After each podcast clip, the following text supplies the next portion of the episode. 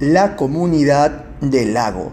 El lago no es solo un gran charco de agua, hay otros elementos diversos y personales, integrados en comunidad. La montaña, los árboles, los pájaros, los patos y más adentro, en lo profundo, los peces. En toda comunidad lago se encuentran estos elementos. Los árboles, por ejemplo, miran al lago de lejos, se nutren de él, pero no se mojan. Son los que ven actuar al grupo, pero miran afuera. No se animan a meterse mucho, pues no sienten, no ven o no quieren compartir. No obstante, algunos colaboran con apoyo logístico para que el lago sea lo que debe ser. Los pájaros, por su lado, sobrevuelan la superficie alegran con su canto, dan vida al paisaje, pero también dependen mucho del mundo exterior.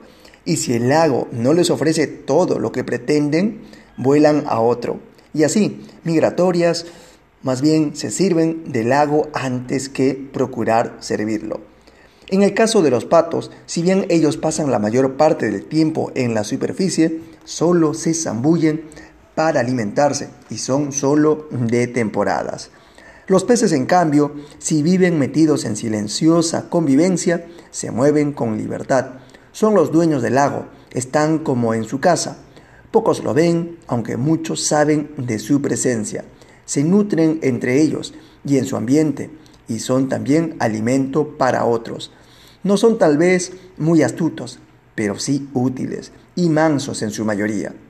Por último, cerca del lago siempre está la montaña, es el signo de la espiritualidad, el encuentro del hombre con Dios.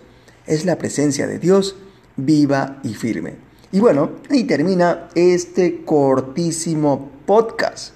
Reflexión. Para apreciar mejor un elemento de la naturaleza, es necesario considerarlo parte de un todo. Recuerden eso, ¿eh?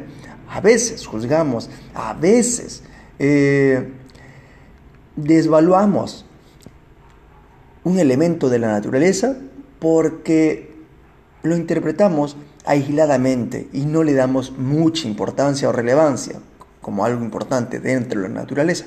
Pero hay que considerar que ese elemento, por más pequeño que sea, es importante dentro de todo el elemento o el conjunto de partes que tiene la naturaleza. Bueno, sin nada más, nos vemos hasta el siguiente podcast y a empezar la jornada laboral con mucho entusiasmo y sobre todo considerando que las cosas pequeñas son mucho más importantes que las grandes cosas. Hasta el siguiente podcast.